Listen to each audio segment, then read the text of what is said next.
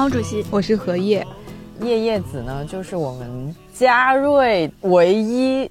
One and only 的下属，也就是我们视频部的 One and only 的员工。然后他那个视频部呢，主要由叶子跟嘉瑞组成，所以语气非常不意思差不多是平时都是叶子在打工，也没有了，没有了，没有了。嘉瑞还是有干活的，对对对，但只是他也不在。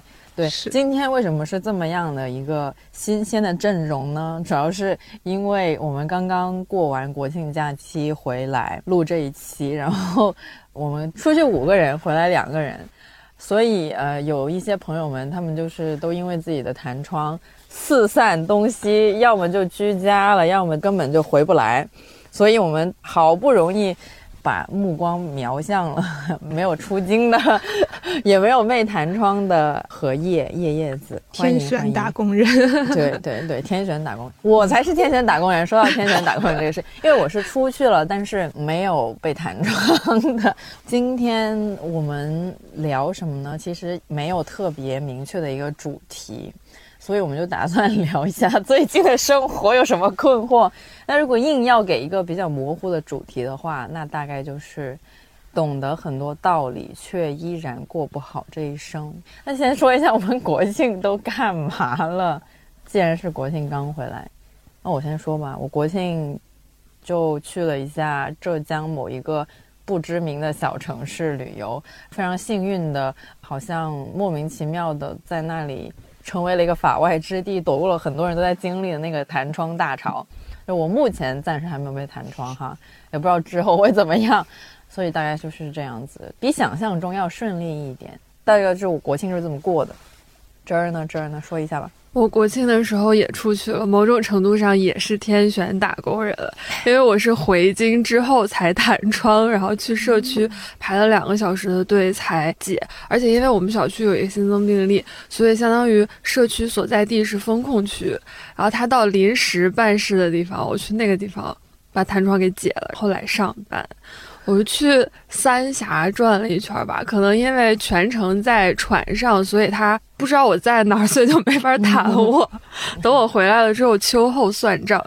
大概是太多，对，他可能你在大数据显示 这个东西怎么就是一直在走来走去。早上在长江头，然后中午可能就到了新尾，直接到了下半段。直接等你回家再给你谈。但真的，那个社区工作人员问我，就是你从重庆怎么去的湖北？他让我把车次或者航班号告诉他。我说坐船，他就笑了。我 说这块不用填了，没有关系，给你解开。那主要是比较少人坐船吗？还是怎样？对，就是同行的百分之八十都是老年人。嗯，非常佛系的项目，佛系的顺流而下。嗯嗯嗯，我知道叶叶子跟猫爷都是驻京人员，没有离开北京。嗯。好像也都是不情不愿的，没有离开北京，被迫啦。叶子是为什么留在了北京呢？对，因为我本来是买的二号的车票回家，但是在一号晚上，我从家回北京的车次被取消了。嗯那一趟车因为有疫情、有病例被取消，就没有办法回北京。到第二天之后，发现可能家那边也是只能进不能出的状态。然后我说：“那好吧。”你刚你刚才说是没有办法回北京？对，就是没有办法从家回北京。回来的那趟车次先被取消了，对，我说那我回去的那趟车次 那就只能取消啦。果然，我们家到现在还是处于风控状态。唉，大家都就是这样。猫爷呢？猫爷是没出去。那你这个假期有去你的 CEO 时间吗？有有有有，还是很快乐的享受我的运动时光。我真的是被，就可能这一两年我经历了太多疫情风控，对对对，各种。因为我从去年不就一直在讲我是怎么从新疆 跑毒一样的逃回来，特别的惊险，差点就成为那个为数不多被困在伊犁的高速公路上的还下雪的游客。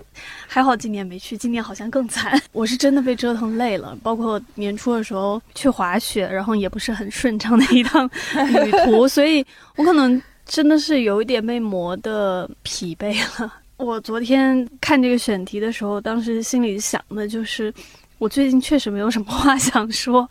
我今天看到一句话，分享给大家，我觉得说的蛮好的。他是那个叫苏珊·桑塔格，他说了一句话，他说人咬紧牙关的时候是很难开口说话的。我觉得这就是我最近的一个状态，确实乏善可陈的生活。确实，出去之后也每天过得都不太好受，要天天做核酸，到处都会看你的核酸记录，甚至在船上也会，他有时候会一天做两次，因为核酸是各地不互通的，所以如果你去其他地方就得重新做。嗯。今年感觉是尤其令人紧张哈，因为好像从开始放假之前就有各种风声说今年会比较紧张，出去你就别回来。对，就是说今年会比较紧张，大家要小心哦。大概这种之后就出现了大规模的弹窗潮，弹窗潮，对对对，返程困难潮，对。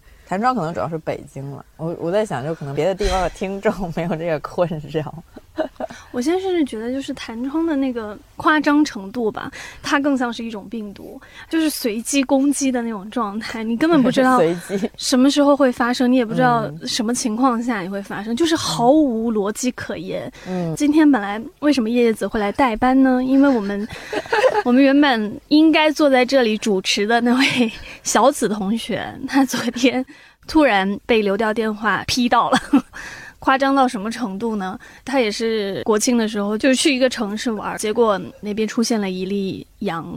小紫同学呢，跟那例病例，他还特意看了一下那个病例的流调记录，然后发现他跟他其实是错开的一天，就完全没有所谓的时空交集，连时空交集都没有，他还是被要求居家了，就是极其的荒谬。对，因为我妈昨天也在跟我说，因为我们家现在也是处在一个风控状态，她就说是在。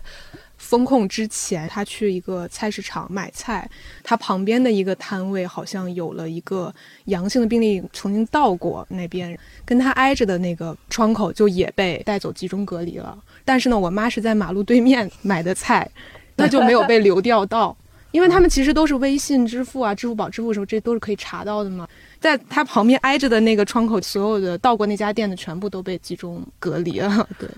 嗯，我感觉这三年的心情真的非常的不一样。我觉得就是从前是一个恐惧的状态，大概两年前吧，现在想起来还记忆犹新。那会儿还在那时候的那个办公室，当时初回办公室，然后录的第一场，非常谨慎的隔开了一呃也没有一米那么远，反正是隔得蛮开的。当时还戴着口罩录，当时很谨慎，还要开窗通风。所以那一期我觉得印象还蛮深刻的，然后到现在已经逐渐进入了一种疲惫加荒谬加间歇性愤怒的状态，总觉得一个原本来说是比较具有威胁性的一个东西，那个恐惧已经消失了，但是顶替上去的那一个东西呢，就更加的令你无语，我也不知道该用怎么样的词语来说出来了。所以最近整个状态嘛，都确实是乏善可陈。我们上一期的时候大概聊了脱口秀大会五嘛，其实我没有怎么看评论，因为，you know，害怕被那个什么嘛。但是我们上次录完之后呢，没过多久，一年一度喜剧大赛的第二季又开播了，乏善可陈的我们呢也去看了一下。今天作为一个杂谈的这么一期。就也小小的提一下吧，我们就不聊特别特别多，因为可能那个节目也是刚开播，才刚刚结束了第一赛段，是吧？呃，叶叶子有看这个节目吗？有有有，因为为了完成阿紫昨天安排给我的天降作业吗？对，因为我本来打算第三期是留着一直看到周二的，哇，好惨啊！我们大赛更新，我们好像把人家生活节奏打乱，打乱。对，反正就是昨天晚上我突。袭恶补，看到十二点，把第三期看到十二点，不用这么努力，必须得让小紫请奶茶。你有看脱口秀吗？你也有有看脱口秀？对对对。那你你整体觉得它会比脱口秀要好一点吗？你要单从节目来讲，就不看他们每一个表演。作为一个综艺节目的话，我会觉得喜剧大赛要比脱口秀第五季要好看。嗯，对他。从节目的设计啊，然后包括他整个的制作啊，对，因为我毕竟也是视频行业打工人，专业的 专业的，不是专业的。一千零一夜有参与吗？你快点说一下你参与过哪个？快点，比较新的看你想制作的节目有参加了《一日谈》啊这些。对，叶子毕竟是咱那个视频部的。唯一真正专业的视频制作人，顶梁柱，真的中流砥柱，中流砥柱，天哪！对对对对对，嗯。所以，所以从你从这个编导或者是稍微制作方面的眼光会看，你觉得他们做的还不错？对，我会觉得喜剧大赛还是挺用心的，对，在做。因为我觉得看喜剧的综艺最需要注意就是不能去漏梗，我觉得是最重要的一点。他有些节目他会，比如说字幕条，你在不知道的时候，他就会把后面那个梗好笑一点，他就提前放到了字幕里面。如果你在看着字幕的话，你就会注意到这个笑点，然后你在看他表演的内容的时候，你就不会。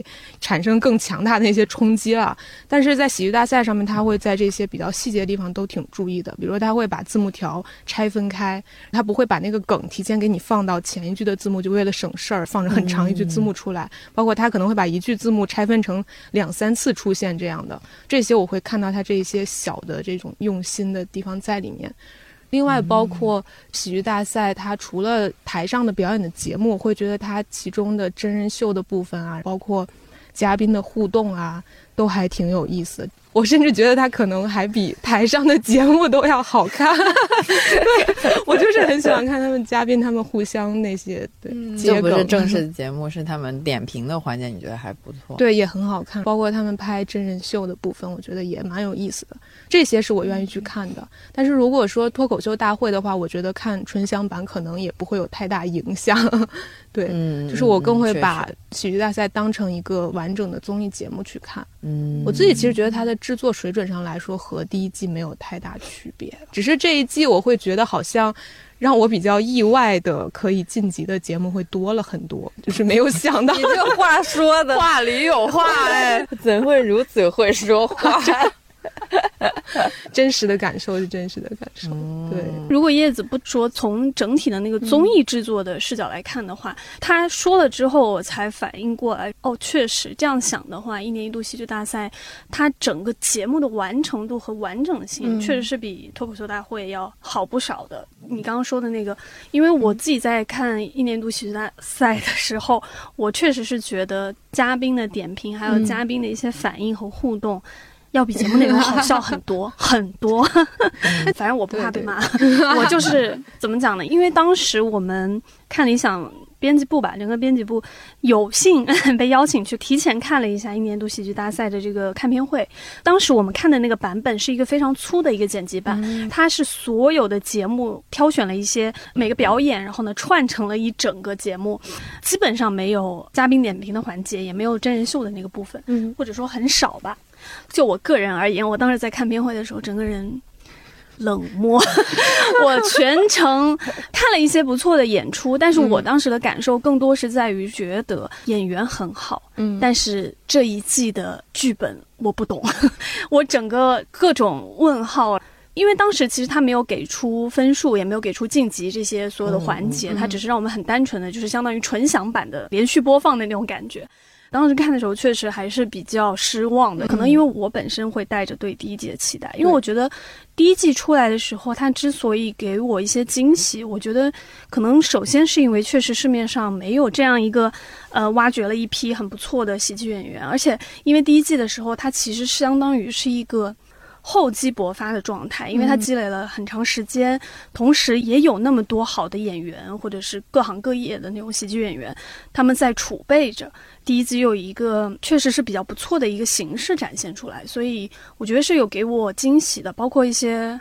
无论是荒诞派呀，还是那种实力派、话剧派，什么三狗，或者是那个三毛保卫战的那几个人，包括我很喜欢的土豆吕燕，第一季我确实笑得很开心。但是第二季，我坦白讲，我看到现在，就目前来说，我没有看到哪一个表演是让我真的发自内心爆笑的。这个是我觉得我对第二季比较失望的地方吧。我不能说它不好，我其实反倒很喜欢看他做的那些。小的花字或者是那种包装，我觉得那个好可爱，就它做的非常的好，也非常的精致。它在赛制设计上啊，环节设计上啊，包括去展现这些演员背后的一些状态什么的，都做得很好。嗯，但是对我来讲，这个节目的核心，我还是想看一些好笑的东西，或者是我想看到一些快乐吧。第一季上线之后，反正我去看看片会的时候的那个 反应就是大相径庭嘛，大家的评价都很高嘛。所以我后来反省了一下我自己，我就觉得说，可能是因为。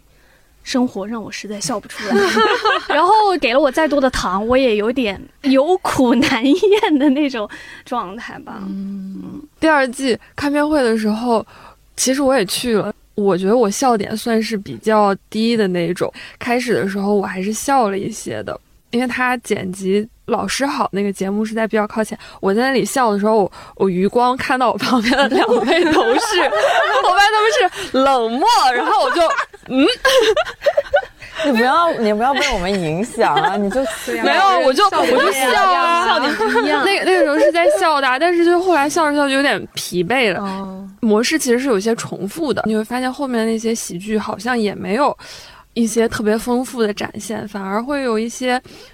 利用刻板印象，或者说他在意识形态上有一些非常微妙的包裹，他就是为了让你觉得这个东西好笑，可是呈现出来你就不会觉得好笑。那个时候内心就会觉得五味杂陈。喜剧里面其实会有很多关于刻板印象的梗，也会有关于反讽或者是讽刺刻板印象的一些东西，甚至是去打破一些刻板印象，或者他看似是顺着刻板印象的这个去，但是他终归会有一个包袱丢出来，是想要去。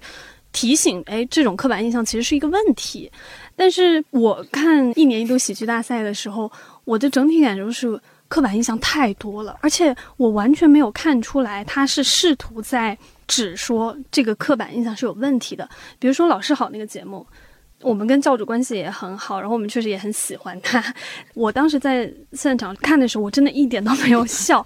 可能我觉得他是在利用，比如说。我们平常的这些大众对于特级教师、对于父母和孩子之间的那种模仿吧，那些形象也好啊，那些动作也好的一个非常刻板的刻画，确实教主他演的很好，他演那个特级教师，他有一些那个动作，比如说那个萃茶的那个动作，我相信很多人在那笑了，但是我确实后来是觉得说。只是在利用这个刻板印象本身去加深这个刻板印象的话，我觉得是有问题的。嗯，包括那个妈妈味道，我是真的 有点难受，看的有点不适，因为。对我来讲，如果那个妈妈的味道，你最后有任何一个反转的包袱，比如说她确实把那个尖椒肥肠给上了，嗯，或者是那个妈妈以一种形式去反转它，我会觉得那是合理的，或者是相对来说她处理的比较对的。但是整个看下来，我真的是有点心疼这三个姐姐，我就不懂他们自己在演的时候，真的会去认可这样的一个表演的内容吗？因为那个对妈妈的那种刻板印象，确实是已经。对我来说，个人来说，我觉得是有点冒犯了。我看到还有一些评论是去维护这个节目本身，他讲的是说，呃，那确实有很多妈妈就是这样。但是这就是问题所在呀，就是你不能把这种很多人误用那个所谓的存在即合理，就是认为说啊，就是存在这样的现象，那为什么我不能用这种形式去表现呢？这个我觉得是我们一直以来都讨论的，就是说为什么刻板印象它是一个问题，我们更多的是应该用利用表达的方式去克服它，或者说去破除它，而不是说因为它存在，所以我就把它用那种方式演出来了，而且。退一万步说，我也不觉得那有任何好笑的部分，反倒 就是让我觉得脚趾抠地。我看到后面，我甚至都已经在帮他想要去想一个理由，是说，呃，是不是想用这种很极端的方式去呈现说妈妈是很关心你的，只是他用他自己的方式去关心你。但我还是觉得这就是不对，因为我记得我们很早之前在讨论脱口秀关于刻板印象的表达的时候，其中就说很多时候。喜剧演员他们在表达的时候，他认为这种表达方式可以去帮助颠覆一些所谓的刻板印象，但是某种程度上反过来讲，它其实会加深这个尺度和这个怎么去衡量、怎么去把握，其实是喜剧演员和编剧也好需要非常去注意的东西。我自己的感受是说，这一季看到目前为止，刻板印象的含量太高了，高到让我觉得大可不必。嗯。哎，我感觉他们这个节目可能在内容创作上肯定跟 脱口秀一样，不是完全的自由的。哎，但怎么说呢？我也不知道。嗯，我后来也是反思了一下，因为我后来又重看了一遍那个什么龙傲天的那个，叫什么《少年和我》，少爷，少爷，少年，少少年的你，少爷，好顺滑，我都没有意识到我讲错，少爷和我。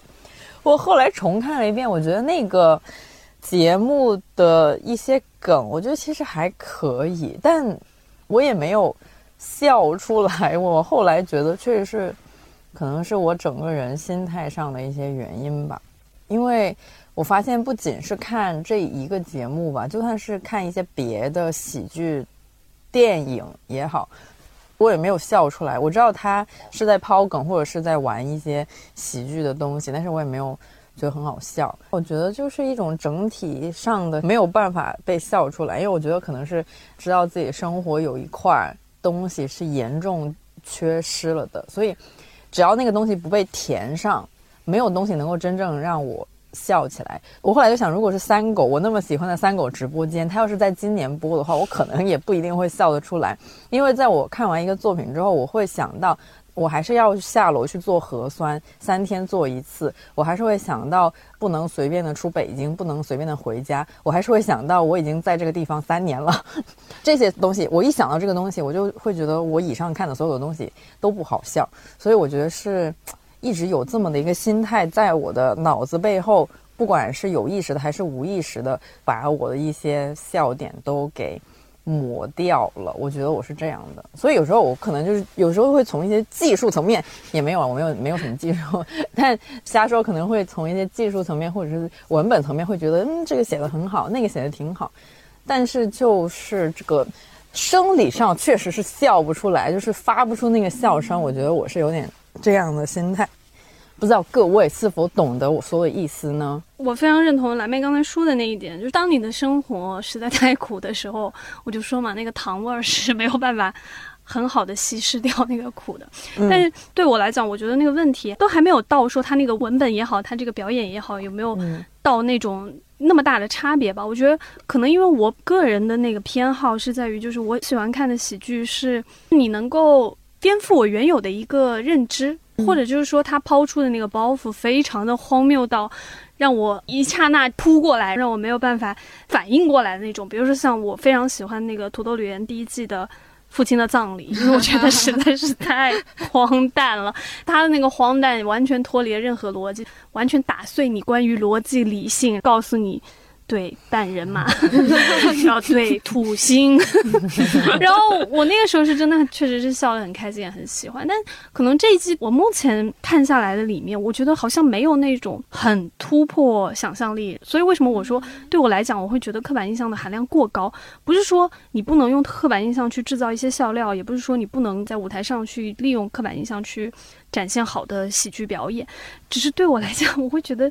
会不会太多？我经常在看的时候，我当时坐在那个看片会的会场时候，我还在反思，我说为什么大家笑得这么开心？我好像就一脸冷漠。后来我回头，我也是上线之后，然后我也是一直在追嘛。然后在家里的时候，确实放松的状态下，你有很多梗，你还是在猝不及防的情况下，你就会笑出声的。但是呢，这一季的表演里面有很多，我会觉得。我已经能够预设他下一步是一个什么样的表演了。反正就我看来的话，我觉得好像都很贴现实。就是当你变得很现实的时候，就有些你有预设了之后，就很难说那种突然的爆笑或突然被他击中吧。我只能说，我觉得也是，因为今年我觉得整体风格上它都是偏。生活化的，比如说老师、妈妈的味道，然后什么屋顶，然后这个排练风云、打工仔，它全都是生活中真实会发生的场景嘛，少了很多那种荒诞型的、莫名其妙的给你来几拳的那种。但是你又知道它贴近现实生活，有一个线在那里，有些东西你是不能碰的，所以那个区域就很窄，你只能妈妈的味道，然后你妈到了那儿，你也不能。怎样？我现在我后来又想了一下，我觉得那个 emo 的那个叫什么名字来着？打工，呃，打工，反正是那个 emo 大哥，白天黑夜切换那个那个打工大哥 emo 那个大哥，我觉得比较多少有一点点这种味道的。虽然是对他的要求很高，就是 如果你还希望他去批判点什么的话，好像真的对一个可能十分钟左右的一个本子小品，对他要求真的好高。但是我看的时候，我难免就会想。到最后，就是那个 emo 大哥，他走出阴霾的那个点，就是在于他在亮灯的时候，他也可以说出自己的痛苦。嗯，那你会觉得，哦，那是谁在制造这个痛苦呢？关于谁在制造这个痛苦这个点，没有讽刺到，也没有提到这个事情。完全是只是两个痛苦的人在思考怎么去解决这一份痛苦，但是最后也没有解决掉，最后是一个心理学上的解决。不好意思，说 我刚还想，我刚还想补充的，没有说心理学，不好意思，向外呃，对对对，就是 literally 向内安顿自己，解决不了别人，只能解决自己。对对对，当然我也觉得中间有一段的那个梗，emo 大哥就是开始鬼畜了嘛，我觉得其实挺好，像那个有戳到我笑点。但反正他整个作品那个落点，我就会觉得有点点那个，然后同时也会觉得这个作品就很像现实生活中的我，然后白天的时候假装一切都还挺 OK 的，然后在什么阴暗的角落，比如说在录播课这种阴暗的角落里面，就呃呃就可以 emo 的那种，可能最终会让我偶尔得到释放的事情，就是哪一天在白天的时候 说出了我的 emo，但其实这都是一个自己跟自己的斗争，它跟。真正制造这些痛苦的那一层东西是没有关系的，所以其实还是挺无力的吧。啊，我觉得可能另一个角度就是他们有在认真的承认并且接纳自己的负面情绪，因为虽然我们的确不能够去处理红线之外的东西，但是如果我们能够让自己活得更舒服一点儿。那可能某种程度上也是一种解脱，不可否认是精神胜利法，然后也是解决自己的问题嘛。可是他承认了那一部分负面情绪，让他自己的内在完整性有 紧密一点点。然后我从这是编辑你说，我从这种角度，从这种角度有理解那个节目，并且觉得它是一种就是在可表达的范围内，这可能是他能达到的一个比较。最大限度实现自己目的的一个方式，我当时是这么想的。我觉得这个二喜聊的太多了，可以聊一下我们的生活。我觉得我们之前不是还聊过一期那个精神掩体嘛？那个时候感觉好像还挺乐观，怎么才过了几个月，突然又变成了这种状态？你一直期待好像有某个节点，那个节点过去了之后，事情会慢慢、慢慢、慢慢的变好，但是你发现它不会变好了，就很绝望。而且一开始事情刚发生。你只是在网络上看到其他人的经历，你感觉到很愤怒，觉得那样不对不好，你还有余力去愤怒、去感同身受。但是你发现现在你放下手机，在现实生活当中还是过着这样的生活。你不做核酸，你就是出不去啊；你做了核酸，也可能弹你呢。然后你不管是出去还是回来，都有可能弹你啊，弹你。嗯，我觉得几个月前我们还能够。很开心的聊精神掩体，是因为我们那个时候相信精神掩体还是有用的，能保护我们一段时间，让我们度过这一段时间之后，事情总会向好的地方发展。现在我们没有办法接受精神掩体和精神胜利法，是因为我们发现。我们当时用的那个精神胜利法，或者是精神掩体，并没有保护我们，反倒是把我们自己的空间越压越小。这可能就是精神胜利法的后遗症吧。所以，为什么我没有办法认同打工人 emo 那个精神胜利法的那种做法？是因为我们之所以会沦落到今天这个状态，某种程度上不能说全是我们的错啊，但是某种程度上，我觉得就是因为我们。原本太想要向内探索，所以把所有外部的空间都让渡给了外部，然后我们自己就会发现，我们想要拥有的空间吧，就越来越窄，越来越小，越来越小。到现在，我们发现精神胜利法可能也没用了，不能说所有人吧，但我觉得。发展到目前为止，应该大部分人都某种程度上受到了一定的波及，在生活的各个方面受到了一定的波及。我相信你现在去问一个人他的心态吧，可能和你几个月的时候问他就完全不同。国庆这七天来看到最爽的一个网上截图，就是有一个人说：“不要跟我说 TMD 什么在京不要外出。”不聚餐不聚集，就说我 TMD 的每天努力工作，好好工作，加班什么，就是为了那个放假期间我爱干嘛干嘛，我爱去旅游就去旅游，我休息的时候我就跟家人团聚。这你跟我说是非必要的，这 TMD 的就是必要的。但我不知道是谁发出来的，就是反正是网络上流传的一个截图，不知道他在发在哪。我觉得那个实在是太解气了，是我短暂的解气的一个截图吧。哦，我昨天还看到一个发疯的微博，就是用各种凌乱的句子来表达自己现在精神状态的崩溃，而且就是直白的表达崩溃。然后那条微博有上万的点赞和转发。大家最近的心态都是这么的低沉吗？就是你不是你想一下，这一整期都是那个砰往下摔，你你怎么着你也得，关键是真的没有，我也不想欺骗别人说 啊，生活还是有一点盼头，你还是有一点空间。我记得我之前不是还说，无论怎么样，你还是能在真实的生活中去找到一些空间，然后让你怎么样。但你现在发现。我就说了嘛，当我们 不停的向内探索的时候，你就发现那个空间就会把你压缩的。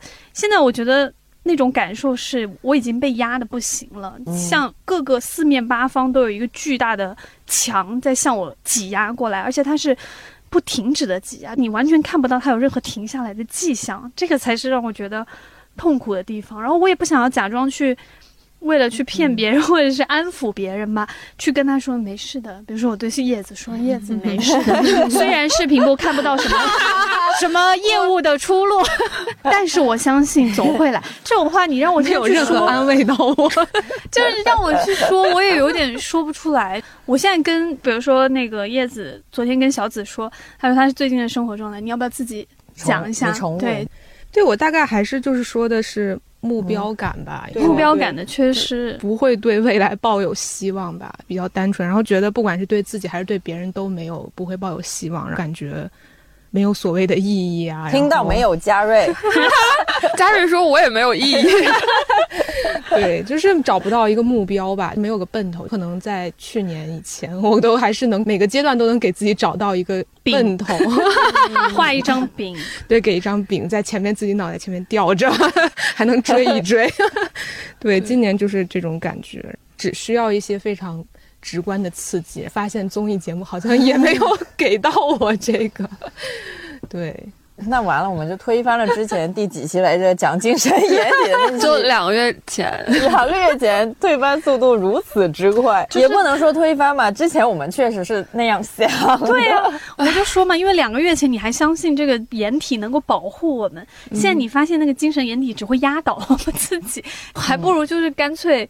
直面现实，告诉自己说算了，可能真的就是原本太笃信，说一切事情的发展一定在我们的有限的生命内是会 向好发展的。但可能我们必须得，至少目前需要接受的是说，在相对比较短的一个时期，或者是一定的时期之内，它不会有一个好的方向。要在这个基础上再去考虑说，那我应该怎么活？我应该。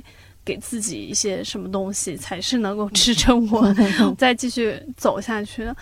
就叶子昨天说了这个之后，本来来讲吧，我觉得好像作为上一级或者作为领导，作为一个公司的管理，你还是应该给大家一些饼，或者是给大家一些抚慰什么之类吧。但是我现在的心态可能更多的还是觉得说，我自己都不相信这个事情的时候，我真的不知道。应该怎么去画这张饼吧？我反倒会更希望说，帮助人去打破掉一些不必要的期待或期望。我觉得叶子讲那个没有目标感还挺对的，我也没有啥目标了。因为我其实也是相较于我除了这个工作圈之外的朋友而言，我会觉得他们好像还是把自己的小日子过得还不错。国庆也见了一些朋友嘛，然后吃饭。北京朋友。在北京，就大家一起在北京工作的朋友，并不是北京的朋友，回不去的朋友。好严谨，对对，就是他们觉得他们好像也都有自己的目标计划，什么，比如说今年如果领证了之后，大概什么时候，至少就小的，哪怕小到什么时候拍婚纱照啊，小到明年大概什么时候要看房啊，大概要做哪些准备啊。自己工作上面大概有什么样的计划？我觉得他们都还挺明确的，我自己感觉，就他们还是有蛮多事儿可做。但是相较于我，我就好像我做什么呢？对，就是吃完饭之后我在反思自己做什么。对，就是找不到那种对比较明确和有能够驱动我的事情。是是是，人群与人群之间的差别还是蛮大的。我也觉得没有什么特别需要去做的事情，比如说结婚也好，买房也好，还是干什么事，就是没有什么特别的那种周期比较长，然后你是需要完成一个目标、下一个目标的那个事。因为很多那些事情本身，你觉得做了没有特别大的意义。反正应该是说那些东西不是我现在最想要的。我最近觉得消费主义真的很好。因为他真的是唯一一个我投入多少，他就会给我多少，然后并且他不会骂我的东西。他快递都进不了北京了，现在我我的暂时还可以了。我就是在百分之九十的时候，消费主义真的是一个可以给予我最确定的安慰的东西。我最近真的是这么觉得的。有很多有很多时候觉得很无语还是怎么着，就会打开淘宝刷一下，然后。我现在真的觉得什么口红经济很有道理，你就是买一个什么东西，买的贵也好，还是便宜也好，反正你买了，你就会拿到它。对，那个不是付出多少你就能够收获多少，我觉得。消费吧这件事情，在目前来讲，是我们能够自由自主选择的唯一空间了。你想买什么，老娘今天想买什么我就买什么，有什么了不起的？我觉得这个确实，我也是这种心态。即便那个我知道，我知道，我知道那是一个虚假的自由，我知道那是资本的陷阱，我知道那是消费主义的陷阱。但是你能让我怎么办呢？确实是一个很好的安慰剂。对，它就是我现在很好安慰剂。只要快递能送到，对，所以那天说快北京 重要，北京快递要停的时候，我差点崩溃。我说，我觉得这一点快乐都要剥夺吗？真的，而且之前海淘也是，他不让直接进北京。你买一个东西，以前可能顶多两个星期就收到，现在得一个多月，超级延迟享受，更令人崩溃了。但是我突然又想起鲁尼写的那个《美丽的世界》时候，你在。哪里？那本书里面有一个段落是写两个女主人公在在书信，其中一个女主人公就说：“我现在什么走进便利店，想要买东西，买那个东西的时候，我就想起她买的这个东西是建立在很多人的血汗之上的，大概是这个意思。”她反思了一大堆，然后最后说：“呃，放心了，我还是买了东西吃的，就是这种。”那你这样说，我想起有一个日本作家写，又又是一个。可能心理学像的书，但我忘了叫什么。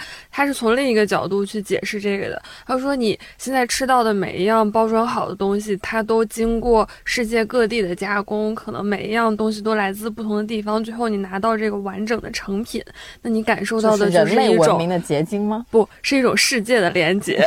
刷到刘琴有一个演讲，他说了类似的话。他的意思就是说什么？你在喝一瓶矿泉水的时候，你要想这个矿泉水本身是经经过了一群人的设计，这个矿泉水是来自阿尔卑斯山脉。什么？它经过包装、灌装，经过长途跋涉来到你的手上，然后你喝下去的这一口，他说是一个人类什么什么的恩赐。他意思就是说，这是非常多人劳动的成果，你享受了这个恩赐。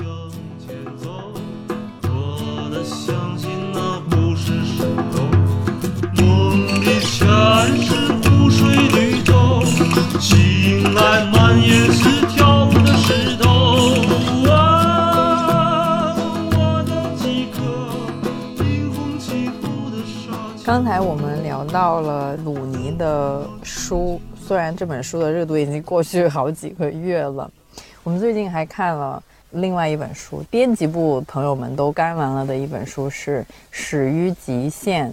可能有的朋友也有听说过这本书，它是真的是新出的，是我们爱戴的上野千鹤子和铃木良美女士一起合写的一本书，主要是他们的书信内容。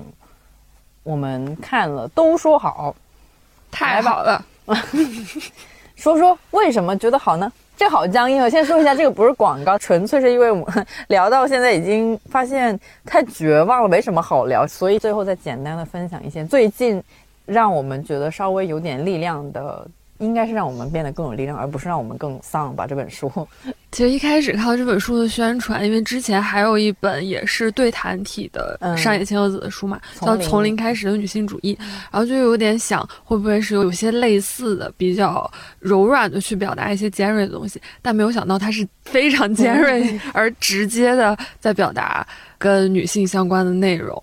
看的时候，你就会觉得上野千鹤子老师真的毫不留情面。完全击破了你所有想要划过去，或者是有些防御性的描写，把它一个一个的挑出来，再用礼貌的话企图把这个议题延展下去，我真的觉得很厉害。这本书比较特别的一点是铃木良美这个女生，她以前是成人影片的从业。除了拍 AV 以外，他还去做过一些陪酒啊什么的这种类型的工作。但其实他家境非常的好，是精英家庭，并且应该也不是特别缺钱，就是一个在世俗眼光中可以走得非常成功的一位女性。但是她觉得自己选择去做这种，也是在主流眼光中从事这种职业，而是她跟上野千鹤子教授的一个对谈，所以会有很多。很好玩的部分，我觉得他们聊到很多，包括什么情色资本啊，还有啊关于如何不对男性绝望的这种话题，特别好玩，特别好玩，真的是近期为数不多看完之后让我不是说对这个世界有点希望，而是会让我更充实一点的作品。我觉得我会这样说，它是有精神刺激性的，因为二位都非常的真诚，因为 涉及到的领域也很广，所以每一个部分讲的都很深入。对，它有十二个主题，所以我觉得还蛮好看的，也不算是一口气看完吧，反正花了好几口气，分好几天才看完的一本书，但已经是我用时非常快的一本书了。我觉得我看《始于极限》的时候，我很少会用厉害。来形容一本书，我记得当时我看到一半的时候，就跟那个新经典的营销编辑讨论这本书嘛，因为他当时一直推荐我看，我最开始是被书名劝退了，就“始于极限”这个名字实在是让人有点困惑，后来那个编辑就。推荐的挺尽力的，又说是上野千鹤子和铃木良美这两个非常厉害的女性，我就去翻了一下，是很少有的近期读的书里面会有一点点刺激到我的一个，或者说冲击到我的一本书吧。我就跟营销编辑说，我说我真的很少用很厉害来形容一本书，但这本书真的好厉害，为什么呢？因为其实我最开始对这两位，一个是女性学者，一个是铃木良美这样一个非常知名的，也算是一个作家。或者是公开表达者吧，嗯，大概你都知道他的背景是什么样，所以会有一个很强烈的预设。我当时想象中啊，我会觉得说这应该是一段非常势均力敌的那种对话，因为在我的认知中，我觉得考虑到铃木良美她本身那么传奇的一个人生经历，包括她去从事风俗业，她又是一个高知家庭出来的一位女性，她完全就是有一点像。我就是要在这样一个父权制度的社会中去做一件很颠覆的事情，去做一件很叛逆的事情，而他做到的那个颠覆和叛逆，在很主流的观点看来，你觉得这是一件很夸张的事情，因为你往往会认为。比如说，女性会选择从事风俗业，可能是被迫的，或者说她急需要金钱，或者是经济来源吧，你才会不情愿。但是铃木良美她相当于是自主的选择，她是带着一种很强烈的蔑视的态度去看待风俗业，她甚至觉得。贞操性和女性捆绑的那种意义，它是有点像完全想要击碎她的态度。所以我当时会一直以为说，铃木良美在这个跟上野千鹤子的通话里面，我想象啊，她的态度也应该是那种很强烈，甚至是很强势的一位女性在对话。但我看了之后，我我当时就心里当然有一个不恰当的想法，想的是哇，姜还是老的辣。上野教授有点太厉害了，厉害到铃木跟他的对话里面。铃木试图想要去阐释，比如说就一个主题，他试图想要去更圆润的把这个主题以一个比较温和的方式讲述出来，但是你会发现上野教授完全不给他这样的一个机会，他就是用真的很像在击剑。上野的那个击剑是更咄咄逼人的，他就是强迫你。我觉得他不是试图去让对方不适，而是他用他的方式，用他的语言和用他的表达方式吧。去逼迫对方直面自己的问题，或者说直面这个主题本身，他想要忽悠过去或者想要糊弄过去的一个角度。我觉得那种拆穿哦，就是真的有点好狠呐。一方面我会觉得铃木跟我想象中的那个女生状态不太一样，另一方面呢，就是上野这样的一个拆穿，其实铃木的回应也是非常的得体的。他会承认说，确实他是潜意识吧，有意无意的想要回避一些他不愿意去直面的关系，比如说他跟他母亲的关系啊之类的。他对待男人的那种态度本身背后到底是什么样的原因去造成的？等等等等。还有他关于对男性的绝望，他想知道上野千鹤子为什么还能够不对男性绝望等等的。我就觉得那个一来一回，确实是一个非常有意思的。对话吧，也很符合那个书封面上那种激进的一个状态。我确实是看了这本书之后，才觉得 OK，这个封面非常的有意思。对，最后浅浅的推荐一些最近觉得还不错的东西吧，让你感到充实一点的东西，有吗？现在都快剩下一个空壳子了。我看的是很早的地球游戏厅，哎，对，罗 PD，Yeah，这个是让我那个是最快乐的时刻。蹦蹦地球游戏厅是一个罗 PD 做的全女综艺，嗯，它很好玩，你会觉得女孩子们很有活力。对，很多人也说他们觉得他们很吵什么这样的问题，但我看起来可能确实在前期你会感觉到确实是四个女生有点吵闹，但是你会被他们那种快乐的情绪所感染到。你就会跟着他们走进去，你就不会觉得他们吵。感觉尤其国庆七天跟着一块儿，看起来就觉得好像他们带我去泰国玩了一圈。就是因为他们年纪都比较小嘛，感觉是他们和以罗 PD 为代表的制作团队形成了两大阵营的感觉，就有一种时代之间的对冲。因为他们时代之间的，就是九零后、零零后，他们这群女生一直在。解构了罗 PD 他创下的这种规则，他的游戏规则什么的，这些都会给我带来一点挺大的冲击的。我觉得哦，原来综艺还可以这么做，游戏还能这么玩儿，对，会让我觉得还挺开心的。看的，我国庆的时候重新看了一遍《权力的游戏》，看到了第第五季还是第六季吧，我忘记了，反正就是在他崩坏之前的部分，又看了那个《昆仑神宫》。哦，我也看了，我也看这两部影视剧的时候的一个感受，就是因为是一起看的嘛，高强度、高密度的看下来，我整个国庆精神状态突然变得很 peace。为什么呢？因为见证了太多不必要的死亡，突然就觉得凡人皆有一死。嗯，这句话很对。在看那个《权力的游戏》的时候，就一直在想。一样的，在权力的斗争和游戏之下呢，受苦的永远都是平民 嗯百姓。但是那时候的想法就是说，你感觉这些人物他全部好像都在争权夺利吧，但实际上每一个人都被权力所玩弄，就是没有一个赢家，所以就变得很 peace。昆仑神宫就 及格吧，我觉得，就相对于就是前两季，对对对，我觉得这一季还算及格，也就是可以看一下，制作方已经很努力的 想要撑起这个系列吧，所以我觉得还 OK。我讲一个稍微积极的结尾吧。看那个《始于极限》的时候，我也是有那种感受，看这本书的时候会觉得。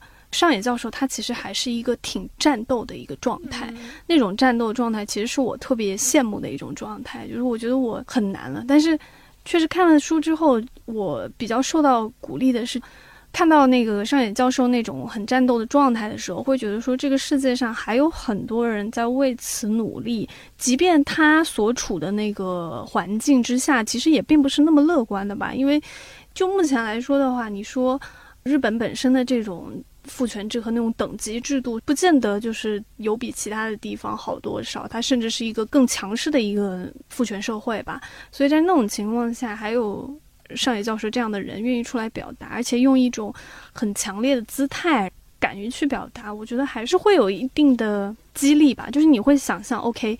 其实你背后还是有人，他愿意这样的去为自己坚信的事业也好，或者是坚信的信念也好去战斗的，这个是一个感受。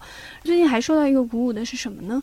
是看到陈可辛去了韩国釜山电影节，并且看到梁朝伟获得了那什么亚洲电影人奖，我以为是什么贡献奖，对，反正就类似这种，就是觉得 OK。大家都在找寻自己的出路，还是有人愿意去探索一些途径和方式去实现自己想要实现的事情吧。